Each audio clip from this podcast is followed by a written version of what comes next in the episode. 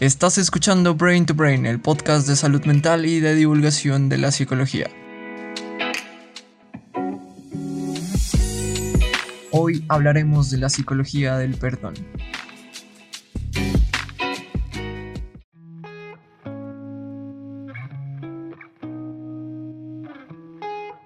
Hola, bienvenidos y bienvenidas a un nuevo episodio de Brain to Brain. Yo soy Víctor y en este episodio hablaremos de un complejo proceso que podríamos atravesar después de haber sido vulnerados de alguna manera.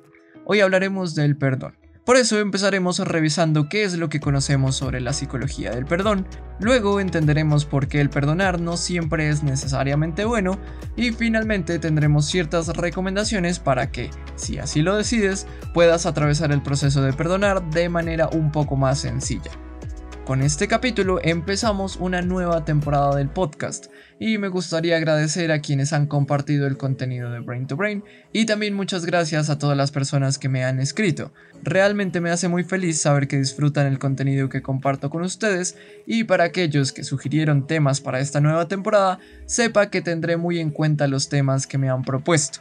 Siempre estoy dispuesto a leerlos, responder sus preguntas y charlar de los temas que les interesan así que pueden mandarme un mensaje por las redes sociales que estaré dejando en la descripción del episodio.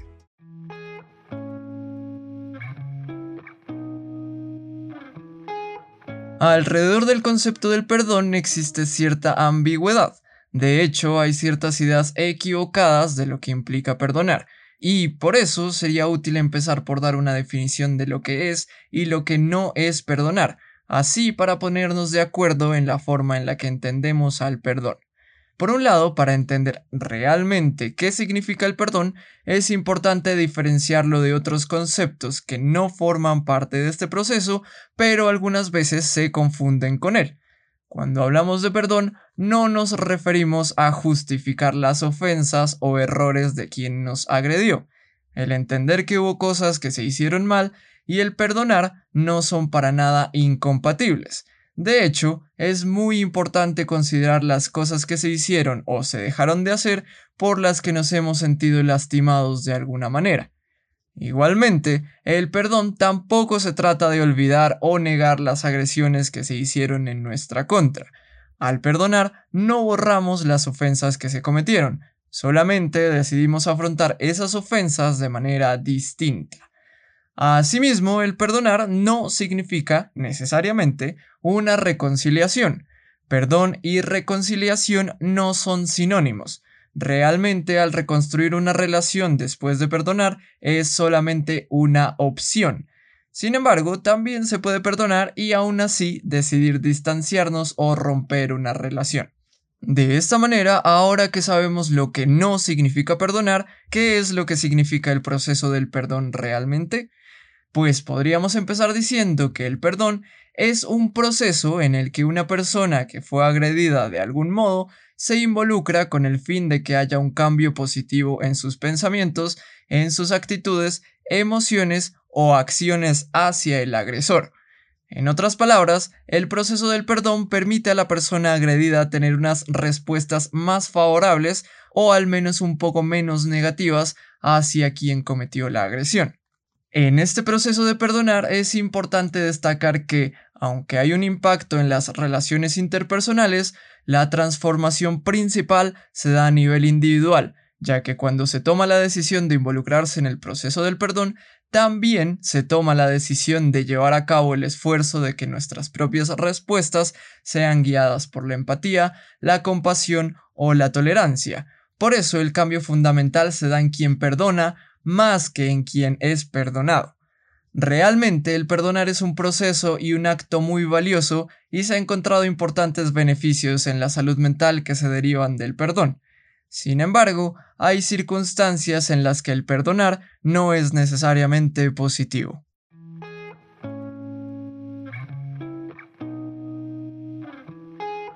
El perdón es un concepto que socialmente se considera como algo positivo y como no, si la capacidad de perdonar ha permitido que los seres humanos logremos construir relaciones e incluso sociedades verdaderamente sólidas, que no se desmoronan sencillamente cuando alguien comete un error que perjudica a otra persona. pero no podemos decir en términos absolutos que el perdón es bueno. Existen muchas circunstancias en las que las ofensas o agresiones que sufren las personas generan un dolor tan grande que se desencadenan emociones tan intensas que el hablar de perdón, al menos cuando ese dolor es muy reciente, es incoherente. Cuando nos sentimos realmente vulnerados, verdaderamente agredidos, llegamos a experimentar ciertas emociones que no tienen muy buena reputación, como la tristeza, la rabia, el rencor y otras emociones que pueden ser claramente displacenteras. Y esa mala reputación y el malestar asociado con estas emociones probablemente nos haga sentir rechazo hacia esas experiencias emocionales. Sin embargo, estas emociones, como cualquier otra, están ahí por una razón y debemos darles su lugar. Hay que pensar que, por ejemplo, la base de la rabia o el rencor que sentimos puede ser una injusticia o la traición de nuestra confianza. Quitarle validez a nuestra ira o a nuestro rencor es como si nos estuviéramos diciendo que nuestros principios de justicia o lealtad no fueran importantes. Por eso va a ser realmente contraproducente para nuestro bienestar forzar el proceso de perdonar reprimiendo o minimizando esas emociones. Tampoco digo que haya que aferrarnos o dejarnos invadir completamente de ciertas emociones, solamente digo que hay que darle su lugar a cada emoción que vaya surgiendo, eso sí, tratando de que nos sirvan de guías para actuar de manera más saludable tanto para nosotros mismos como para las personas que nos rodean. De esta manera, el perdón que es realmente bueno no es cualquier perdón, sino es aquel que se hace sin presión y el que se lleva a cabo permitiendo que las emociones placenteras y displacenteras también tengan su lugar.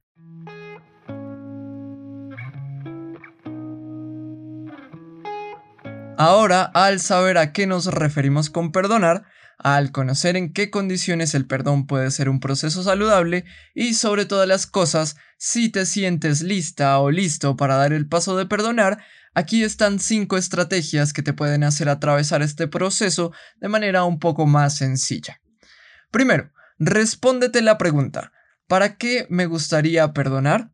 La respuesta a esta pregunta te puede ayudar a encontrarle un sentido al proceso de perdonar, así que piensa en qué te podría beneficiar incluir el perdón en tu vida. Y aquí podríamos preguntarnos no solo para qué, sino también para quién perdonamos. Si la respuesta es que estamos perdonando por hacerle un favor a quien nos ofendió, o si lo hacemos por complacer a alguien más que nos está presionando, el proceso de perdonar será realmente difícil. Pero si por el contrario encontramos razones y beneficios propios, será mucho más fácil atravesar este proceso. Segundo, busca un espacio para expresar tus emociones y pensamientos. Como vimos hace un momento, un proceso de perdón saludable no es posible suprimiendo o minimizando lo que sentimos. Por eso es necesario que encontremos una manera en la que podamos elaborar nuestra experiencia emocional. Aquí puede ser útil contar con alguien que nos pueda escuchar verdaderamente y nos permite expresar lo que estemos sintiendo o pensando frente a la situación por la que estamos pasando. Tercero, conecta con tus valores para actuar conforme a ellos. Los valores son los principios que permanentemente guían nuestra conducta. Por lo tanto, piensa en esos principios que son importantes para ti e intenta que tus acciones sean coherentes con ellos. Por ejemplo, si pensamos en que para nosotros es importante el ser tolerante o que ser justo es algo valioso para nosotros, podremos actuar de manera tolerante o justa incluso cuando hemos sido ofendidos. Cuarto, Incluye en tu proceso de perdón la empatía. Se ha identificado que la capacidad de empatía es un elemento crucial en el perdón. Incluso se ha llegado a proponer que sin empatía no puede haber perdón. Por lo tanto, es necesario que una persona que intenta perdonar realice un esfuerzo activo para entender la percepción de la otra persona.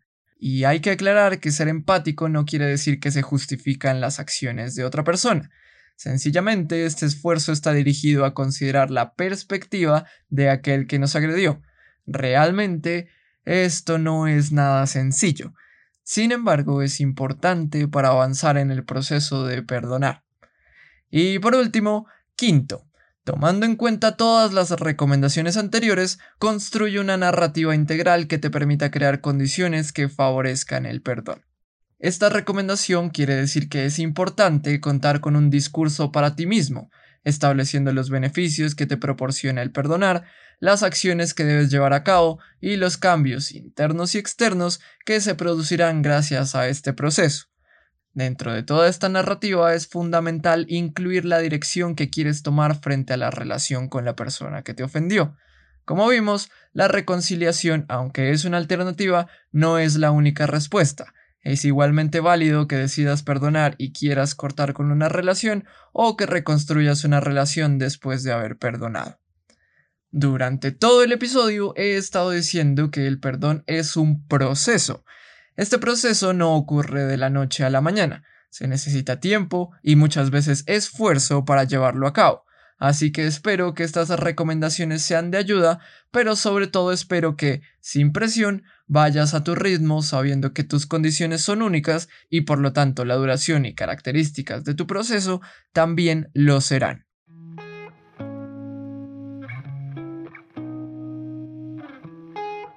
En este episodio hablamos sobre lo que sabemos sobre la psicología del perdón, comprendimos por qué no siempre el perdón es necesariamente bueno y revisamos algunas pautas para atravesar el proceso de perdonar de manera más saludable. Como vimos, el perdón es una gran herramienta que nos puede ayudar a fortalecer nuestras relaciones interpersonales y nuestro propio bienestar, pero lo más importante es escucharnos a nosotros mismos y no permitir ser presionados en este proceso tan complejo.